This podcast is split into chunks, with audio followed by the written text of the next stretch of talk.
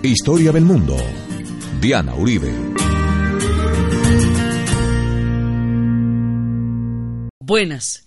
Les invitamos a los oyentes de Caracol que quieran ponerse en contacto con los programas, llamar al 338-0039, 338-0039 o escribir al email info arroba la casa de la historia punto com, info arroba la casa de la historia com, o consultar la página web www.lacasadelahistoria.com o el Facebook. Hoy vamos a ver la segunda parte de la gran literatura peruana. Realmente ellos son verdaderos gigantes en materia literaria. Hoy vamos a hablar de José María Arguedas y de Mario Vargas Llosa.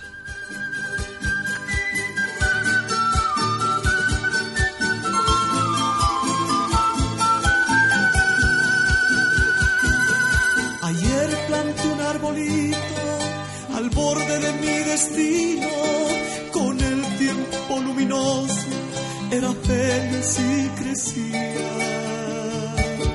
Pero un día muy oscuro yo veía que sus hojas doradas se marchitaban, doradas se marchitaban. Su mundo de eterno sueño en nada se convertía Pasaba el tiempo muy frágil, las noches y las mañanas. En el programa pasado estábamos viendo en la literatura del Perú, estábamos hablando de César Vallejo, el gran poeta, estábamos hablando de Ricardo Palma, el, digamos, como el primer eh, precursor de toda esta literatura del Perú, del gran César Vallejo y estábamos hablando de Carlos Mariategui.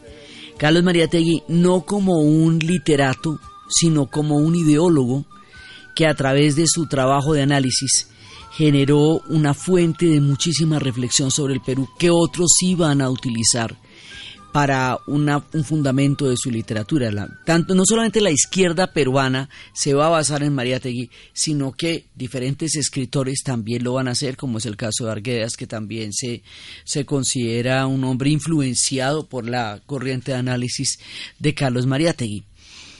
Así vamos llegando a un momento en el que en América Latina se va a presentar un fenómeno enorme que se conoce como el boom latinoamericano.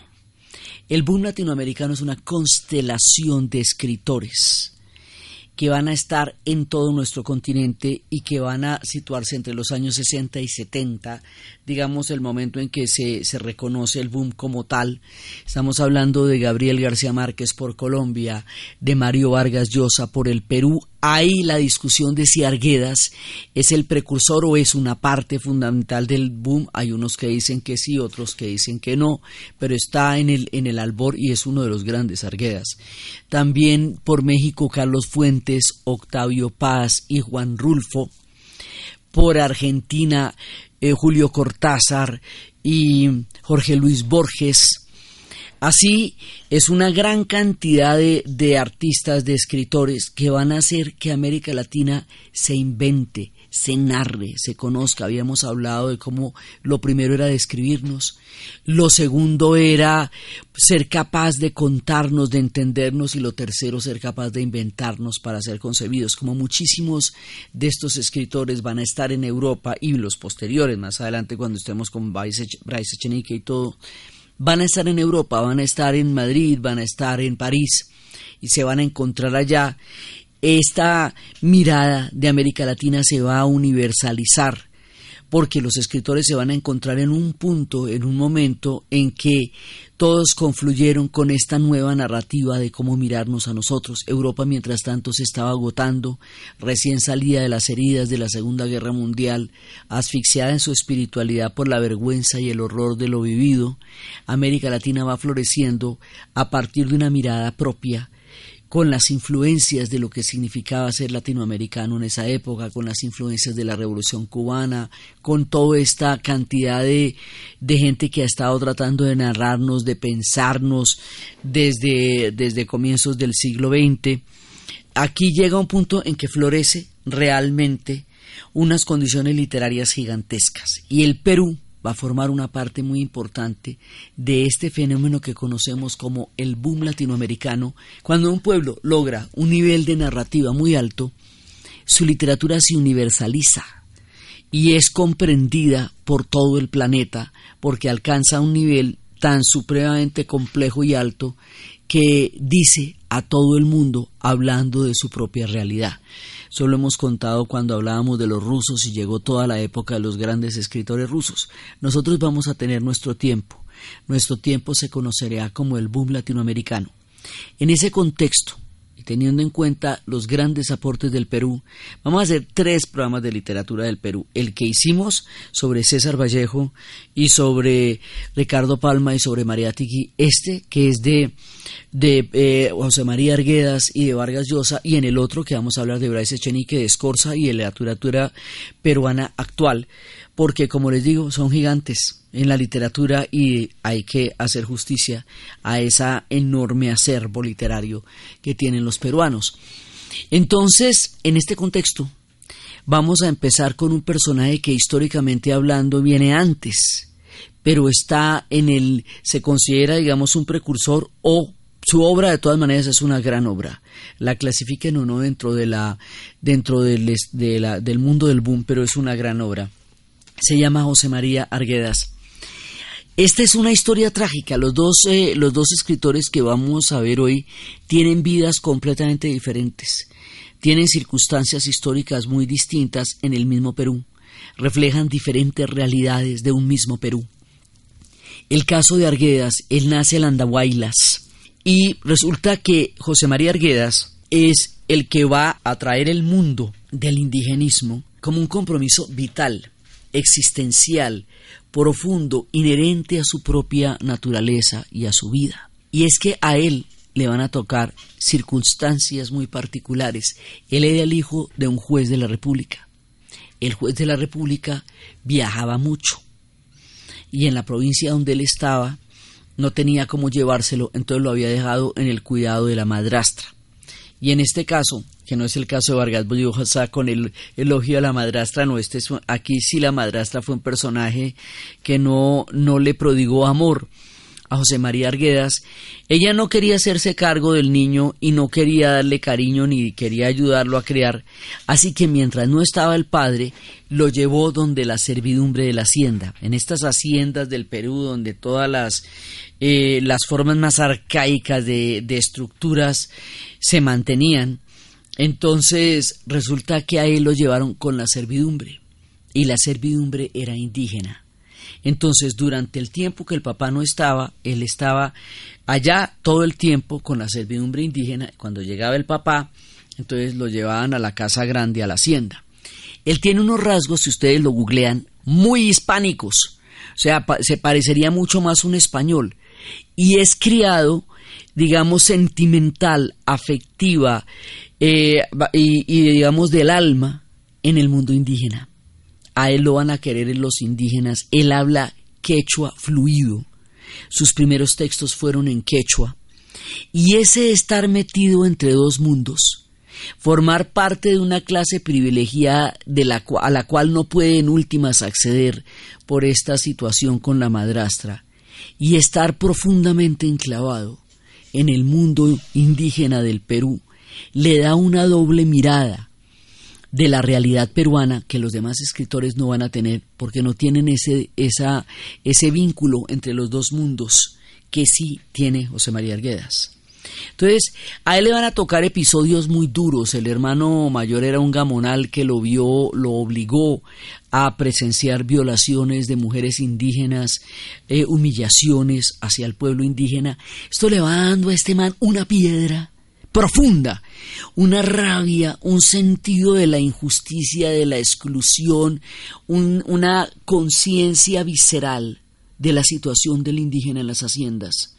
Y eso va a hacer que toda su literatura se vuelque hacia la conciencia histórica de lo que es el mundo indígena y cómo a través de la época republicana del Perú la situación de las comunidades indígenas no ha mejorado, incluso dicen que ha empeorado. Hay un, precursor antes que decía que la República, y esto vale para toda América Latina, La República no mejoró las condiciones de las comunidades indígenas después de la independencia. En muchos casos las empeoró y las dejó denigradas en un nivel de prejuicio y de desprecio y de desdén por el mundo indígena y su cultura. Entonces les, les aplicó este este tema de la civilización barbarie entonces los consideraba premodernos, no, su conocimiento no era conocimiento, todas esas premisas europeas que solo lo que es europeizante es conocimiento y lo que no, no lo es, entonces no es conocimiento, toda esa cantidad de prejuicios coloniales hacen que la situación de los indígenas se haya visto terriblemente deteriorada, incluso en el periodo republicano, o sea, para ellos no fue la independencia, para ellos no fue la libertad, para ellos no había un proyecto. Lo había en el Perú ni en el resto de la América Latina. Entonces, esa realidad brutal va a golpear a Arguedas y le va a dejar siempre una tierra entre dos mundos. ¿Sí? Y cuando él vaya a la universidad y empieza a hacer su carrera académica y sus doctorados y entre en el mundo de las posibilidades del conocimiento académico y en, la, en contacto con los otros escritores, ese mundo indígena él lo lleva clavado en el centro del alma y siempre va a estar con él. Entonces, esa es su propuesta literaria. Y al ser esa su propuesta literaria, en ese momento lo acusan, los demás escritores lo acusan a él de indigenista, lo acusan de antropólogo, lo acusan de no, es decir, lo tratan como si su obra no fuera literatura, por la misión literaria e histórica que él tiene de recuperar la valía del mundo indígena. O sea, lo que Arguedas quiere es mostrar que el mundo indígena es un mundo enorme, con un conocimiento valioso, con una cultura altiva, que las condiciones de las comunidades indígenas se deben mejorar sin alterar ni su cosmovisión ni su forma de vida, sino evitando que estén en contacto con males que se podrían curar pero desde la valía, desde el respeto, desde lo profundo y no desde el paternalismo o desde el desprecio por la dualidad entre lo que se considera moderno y lo que no se considera moderno, teniendo en cuenta que las independencias no, no captaron el esquema de nuestra diversidad en un primer periodo y que eso todavía está en construcción en América Latina. Entonces la historia de este hombre es un hombre tratando de darle palabra a esta realidad brutal. Y lo hace al principio en quichua. Y después le dicen que en quechua va a ser más difícil que lo entiendan, que le va a tocar eh, transmitir su mensaje en castellano. Entonces él va a ser un hombre que va a estar en contravía con la generación de su tiempo, pero él es el que pone sobre la palestra el tema indígena como un tema de prioridad en el Perú, como un tema que se tiene que entender en toda su dimensión, en toda su importancia y en toda su esencia. Tuvo debates con Cortázar, en una época tuvieron un agarrón porque consideraba que, que Cortázar no, no describía una realidad a la que se debería haber comprometido. Cortázar consideraba que su compromiso era político profundamente con su vida, pero que su obra literaria no, no tenía por qué verse involucrada en eso. Arguedas consideraba que sí, que una cosa no se podía separar de la otra. Es decir, tuvo muchos altercados y muchos enfrentamientos con la gente de su época, pero su obra logra trascender el espíritu de un hombre que tiene un antiguo llamado para ser al moderno Perú.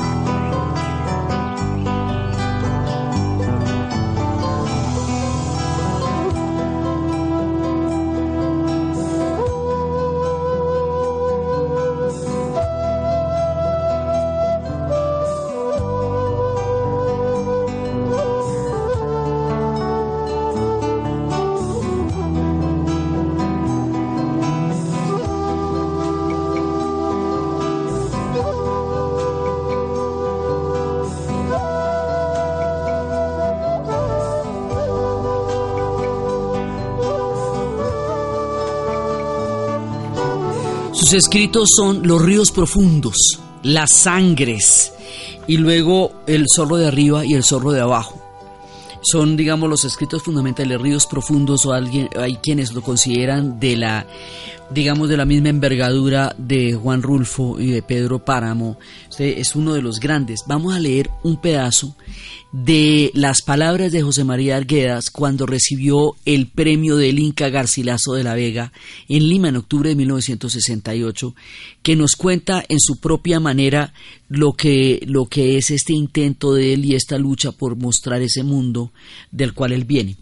Entonces dice, acepto, eh, el discurso lo titula No soy un aculturado.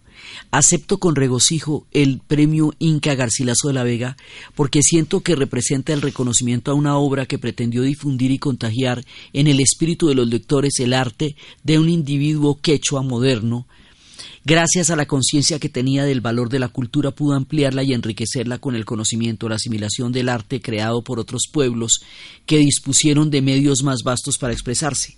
La ilusión de juventud del autor parece haber sido realizada.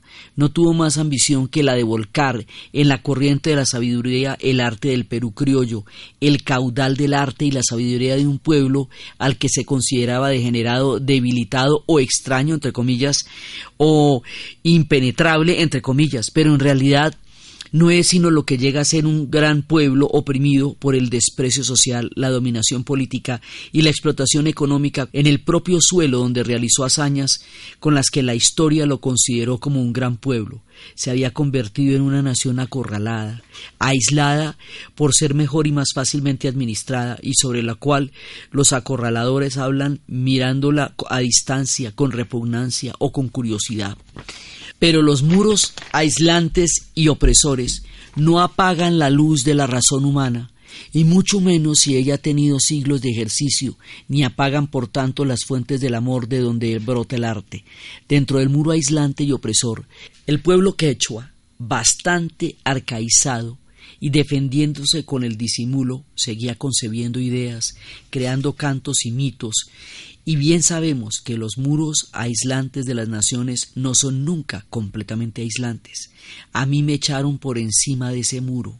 Un tiempo, cuando era niño, me lanzaron en esa morada donde la ternura es más intensa que el odio y donde por eso mismo el odio no es un perturbador, sino una fuerza que impulsa. Contagiado para siempre de los cantos y los mitos, llevando por la fortuna hasta la Universidad de San Marcos, hablando por la vida el quechua, bien incorporado al mundo de los cercadores, visitante feliz de grandes ciudades extranjeras, intenté convertir en lenguaje escrito lo que era yo como individuo, un vínculo vivo, fuerte, capaz de universalizarse de la gran nación cercada y de la parte generosa, humana de los opresores. Así, esto es una parte de un discurso donde él cuenta sus influencias, donde él dice también que fue leyendo a Mariátegui, donde él encontró el orden permanente de las cosas. Él se vinculó profundamente con la guerra civil española, como todos los peruanos y los latinoamericanos en su momento, porque también en México la influencia de los grandes literatos que llegaban huyendo del exilio amargo de la, de la derrota de la República en la guerra civil española, que habíamos hablado cuando estábamos contando historias de César Vallejo. Entonces, lo que va a ser este hombre, ya lo dijimos, esa es su intención, es evidenciar el vínculo entre el mundo indígena y el mundo peruano a través de su propia carne, a través de su propio cuerpo y él va a hacer estas obras. Los ríos profundos, su obra es una de sus obras cumbres, decía el viejo, infundía respeto a pesar de su anticuada y sucia apariencia. Las personas principales del Cusco lo saludaban seriamente. Llevaba siempre un bastón con un puño de oro, un sombrero de angosta ala, le daba un poco de sombra sobre la frente. Era incómodo acompañarlo porque se arrodillaba frente a todas las iglesias y capillas y que se quitaba el sombrero en forma llamativa cuando saludaba a los frailes. Mi padre lo odiaba. Había trabajado como escribiente en las haciendas del viejo, donde las cumbres grita con voz condenado, advirtiendo a sus indios que él estaba en todas partes. Entonces, esto es parte de, de Ríos Profundos. Y hay otro que es un diario, el zorro de arriba y el zorro de abajo, que es un ejercicio psiquiátrico, que le dice el psiquiatra que lo escriba y él lo va a hacer. Esto lo escribe en Santiago de Chile el 10 de mayo de 1968 y dice, en abril de 1966, hace ya algo más de dos años, intenté suicidarme. En mayo de 1944 hizo crisis una dolencia psíquica contraída en la infancia y estuve casi cinco años neutralizado para escribir. El encuentro con una zamba gorda, joven, prostituta, me devolvió eso que los médicos llaman tono de vida. El encuentro con aquella alegre mujer debió ser el toque sutil, complejísimo que mi cuerpo y alma necesitaban para recuperar el roto vínculo con todas las cosas. Así, con una existencia llena de tensiones, este hombre va a tratar de tener el reconocimiento como escritor de su época y no lo va a lograr. Y ese sentido de no lograr el reconocimiento con su mensaje es parte de lo que va a llevar con las heridas que tiene en el alma a su suicidio en 1969. Se va a matar en la universidad de un tiro en la cabeza después de haber escrito una carta a su esposa. Y así, en este punto de la pausa, dejamos la tragedia de Arguedas para encontrarnos luego con el mundo de Vargas Llosa.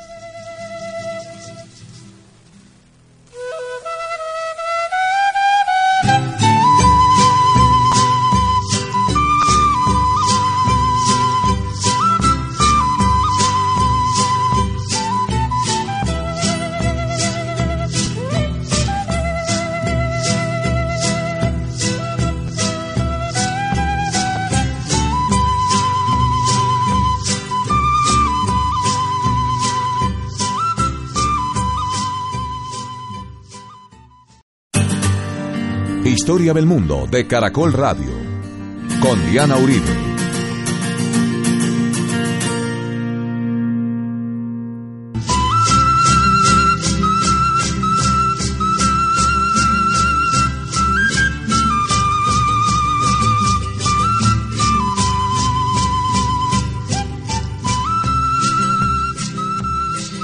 Después de ver esta figura trágica eh, de Arguedas, y todo el sentido de su vida y de tratar de comunicar el mundo indígena y ponerlo en la primera plana de cualquier interpretación y cualquier lectura que hagamos de nosotros mismos como continente. Ahora nos vamos con un personaje grande, gigantesco, enorme, premio Nobel de literatura, Mario Vargas Llosa. Mario Vargas Llosa va a nacer en Arequipa, Perú. Él nace en 1936, acaba de cumplir la semana pasada 80 años. Entonces hay cualquier cantidad de homenajes a un hombre que se ha ganado todos los premios que se puede ganar uno en la vida.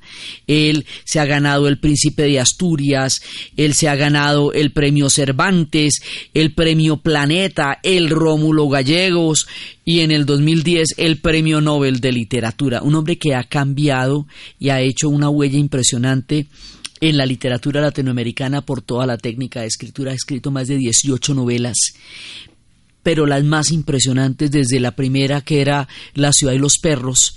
Él cuenta muchas historias, es un tipo muy ameno, muy, eh, digamos, muy cercano, muy lúcido, un personaje de una, de, de una capacidad de entender el universo muy grande. Entonces él contaba también en las biografías que en, las entrevistas que le han hecho a propósito de sus de su aniversario que su padre consideraba que el oficio de escritor era un oficio de segunda, que no era ni siquiera varonil, que tener un hijo que quisiera ser poeta y escritor le parecía de quinta, pero que realmente él logró llegar a sobrepasar a eso. Y contaba, por ejemplo, en, en el discurso del premio Nobel, dice, aprendí a leer a los cinco años en la clase del hermano Justiniano en el Colegio de en Cochabamba, Bolivia. Es la cosa más importante que me ha pasado en la vida, que hace 70 años después recuerdo con nitidez, con esa magia, traducir las palabras de los libros en imágenes, enriqueció mi vida, rompiendo las barreras del tiempo y el espacio, y permitiéndome viajar con el capitán Nemo a veinte mil leguas de viaje submarino, luchar junto con D'Artagnan, hartos potos y Aramis contra las intrigas que amenazan a la reina en los tiempos del sinuoso Richelieu, o arrastrarme por las entrañas de París con convertido en Jean en el cuerpo inerte de Marius Acuestas. La lectura convertía el sueño en vida y la vida en sueño y ponía al alcance del pedacito del hombre que yo era el universo de la literatura. Mi madre me contó que las primeras cosas que escribí fueron continuación de las historias que leía, pues me apenaba que terminaran o querían enmendarle los finales. Y acaso sea lo que me he pasado la vida haciendo sin saberlo, prolongando el tiempo mientras crecía, maduraba y envejecía, las historias que llenaron mi infancia de exaltación y de aventura, me gustaría que mi madre estuviera aquí, ella que solía emocionarse y llorar leyendo los poemas de Amado Nervo y de Pablo Neruda. También el abuelo Pedro, de gran nariz calva y reluciente con que celebrábamos mis versos, y el tío Lucho que me animó a volcarme en el cuerpo y en el alma a esto que se llama la literatura. Entonces, él va contando su relación con la literatura. El papá, para evitar que se volviera poeta y que se volviera escritor, lo metió en una academia militar de las más bravas del Perú, la Leoncio Prado, y allá en esa academia fue donde se inspiró para escribir su primera no, pues su novela más, más importante de la primera etapa, La ciudad y los perros. Eh, hay una discusión sobre si el boom latinoamericano empieza con la publicación de La ciudad de los perros o si empieza con la publicación de Rayuela de Julio Cortázar, pero están nariz por nariz de la, del tamaño de lo que significa eso en la historia de la literatura latinoamericana. Entonces el Papa, por más hacer, fue y lo metió allá, donde estuviera lejos de, de la literatura y lo que le hizo fue la inspiración necesaria para escribir una novela que es una crítica profunda a las academias militares, a la crueldad, a los valores tan terribles que se manejan ahí. Y esto pues fue muy bravo porque el Perú tiene una tradición militarista muy grande y el ejército ha cumplido un papel protagónico a lo largo de su historia, entonces no era nada fácil hacer una crítica tan supremamente profunda con una cantidad de elementos literarios completamente novedosos que él va a introducir con una manera de, de narrar completamente diferente. Entonces, él empieza la primera parte de la ciudad de los perros, la Casa Verde, que es la historia de un burdel por allá, en el final del mundo, en el Perú, la guerra del fin del mundo, las conversaciones en la catedral, que era, era un bar que quedaba en un lugar, y le, lo llamaban la catedral porque tenía los techos altos y son cuatro conversaciones diferentes. Y unas técnicas narrativas completamente novedosas en donde hace lo que en el cine se llamaría flashback.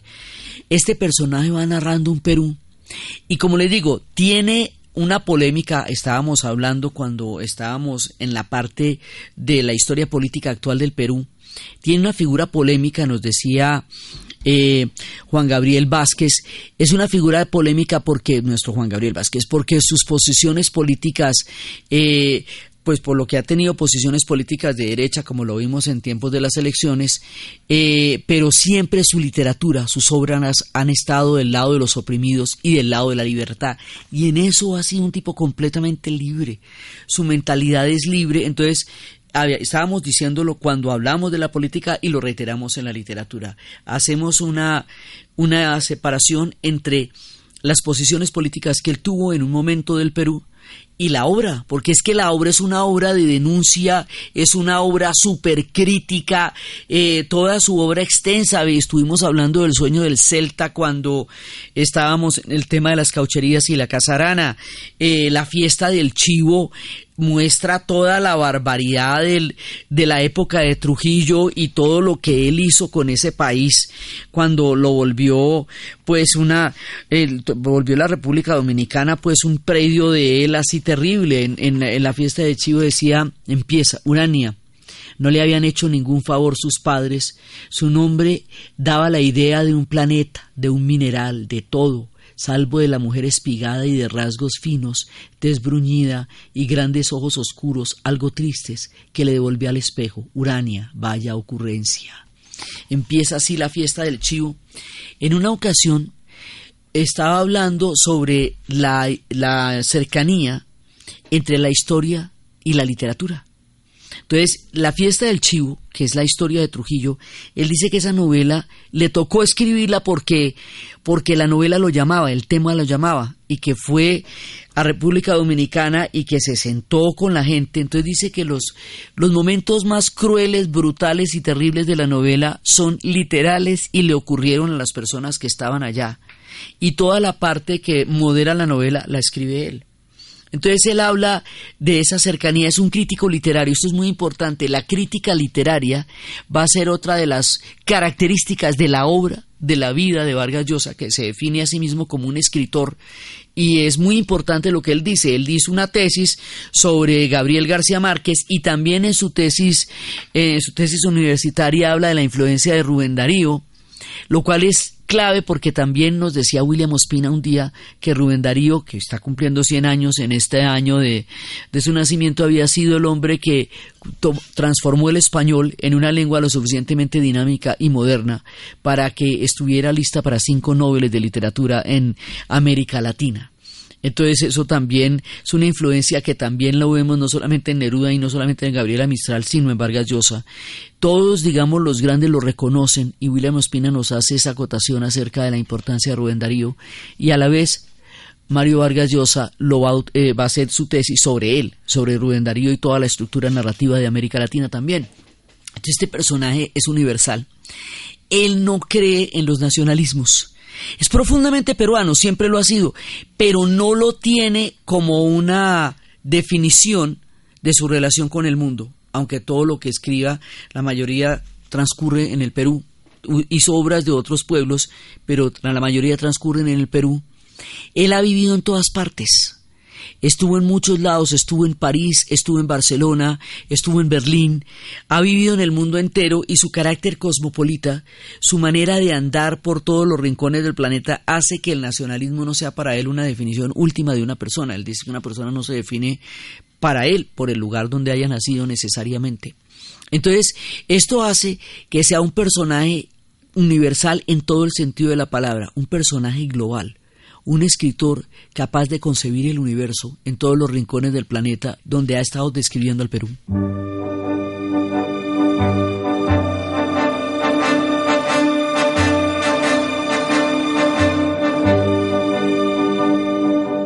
No,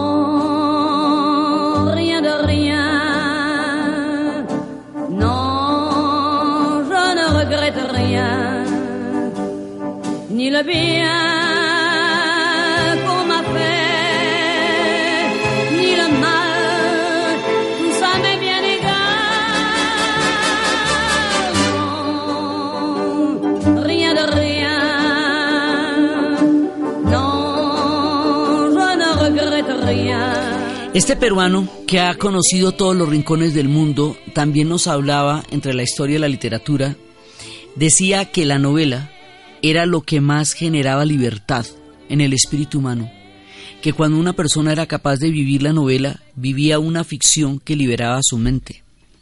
Y decía que si la gente no tenía claro lo libre que hacía la novela los seres humanos, los que sí lo tenían claro son los dictadores todas las dictaduras, de todos los pelambres, de todas las diferentes tendencias, ya sean políticas, religiosas, de izquierda, de derecha, de lo que sea, en nombre de lo que sea, lo primero que hacen es prohibir las novelas. Entonces dice, si no lo tienen claro los lectores, y lo tienen claro los dictadores. Por eso su defensa de la novela, su defensa de la libertad de creación, es uno de los puntos importantes de toda su obra. Por eso él siempre está volcando toda esta diferencia de narrativas. Él hace una diferencia entre la realidad, digamos la realidad real y la realidad de la ficción. Entonces él toma elementos de la realidad real, pues así suena redundante, digamos, de, de, de las cosas que están pasando y los vuelve personajes de ficción. Él dice que esos personajes, una vez que se vuelvan de ficción, se le escapan a él, ya tienen su propia vida y tienen su propio curso, y la novela en sí misma se basta y ella se explica en sí misma, aunque esté basada en hechos reales, pero ella misma es una realidad diferente.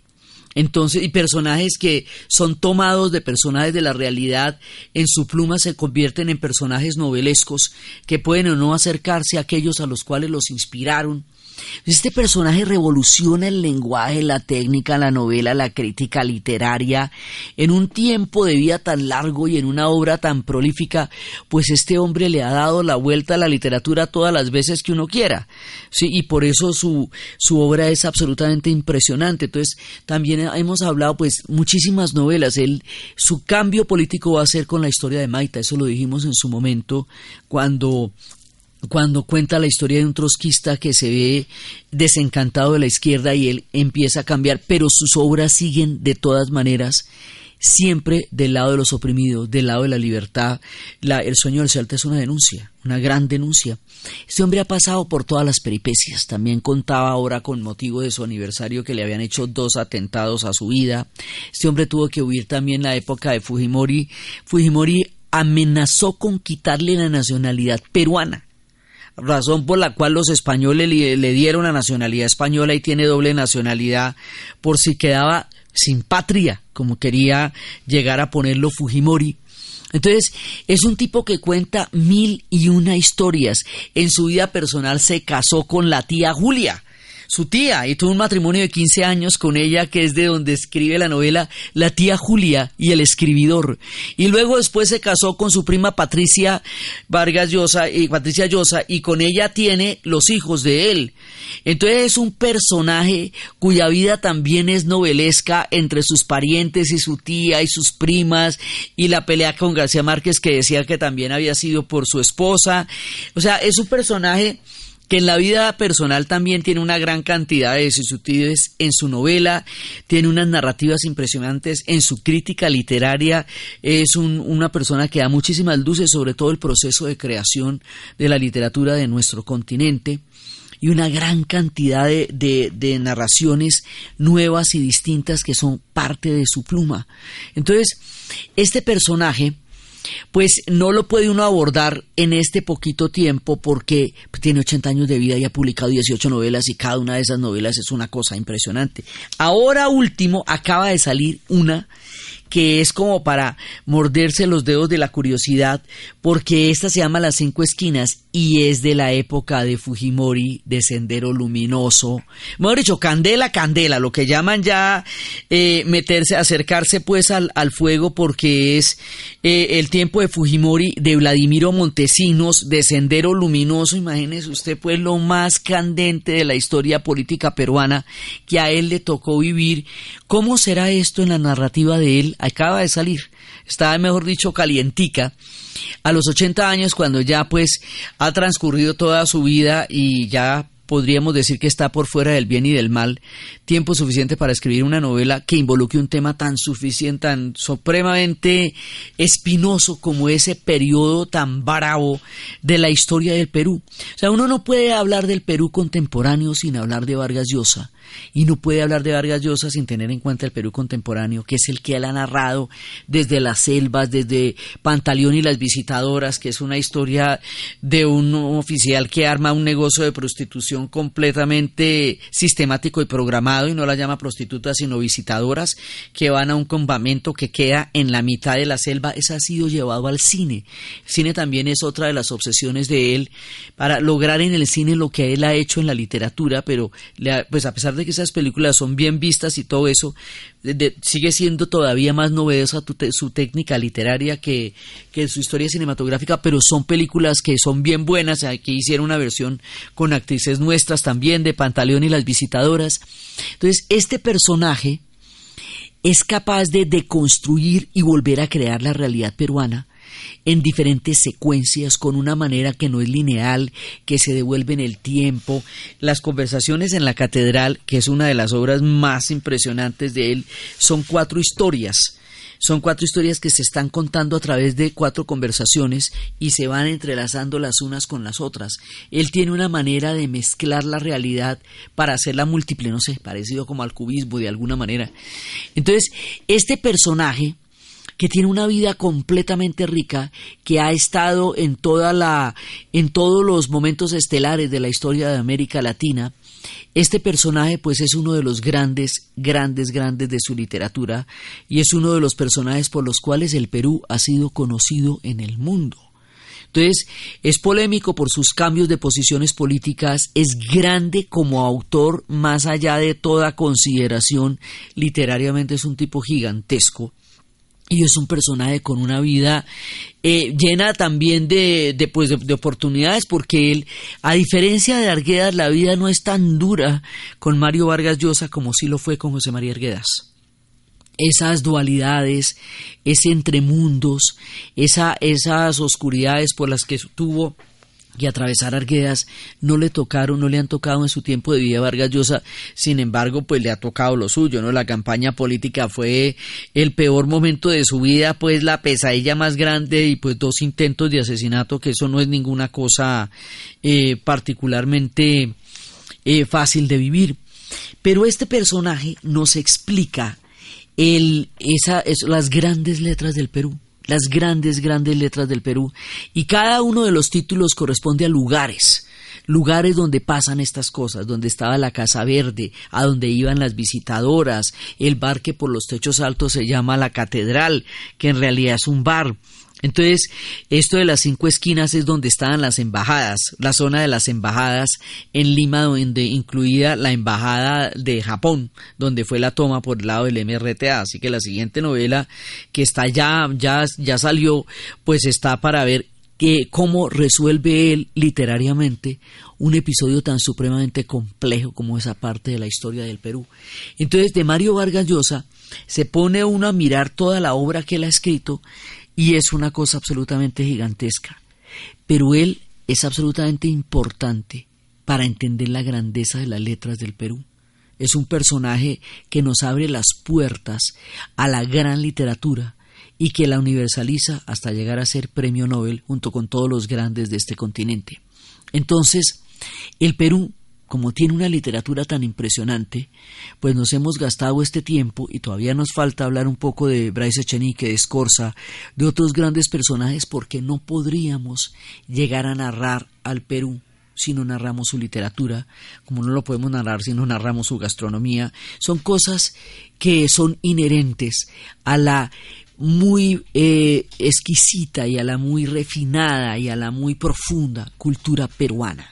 Entonces por eso hemos estado hoy haciendo un recorrido por estos dos personajes que nos muestran muchos aspectos de la riqueza impresionante de la cultura peruana. Entonces, desde los espacios de José María Arguedas y su nacimiento en la mitad de dos mundos, entre los opresores y los oprimidos, rescatando la dignidad del mundo indígena, recuperando su grandeza y su cultura para hacerla visible entre su propio pueblo, y la universalidad de Mario Vargas Llosa, con toda su capacidad impresionante de escribir el Perú y el mundo en su literatura, atravesando mil fronteras y contando mil historias en el universo increíble y maravilloso de la literatura peruana en la narración de Ana Uribe, en la producción Jessy Rodríguez. Y para ustedes, feliz fin de semana.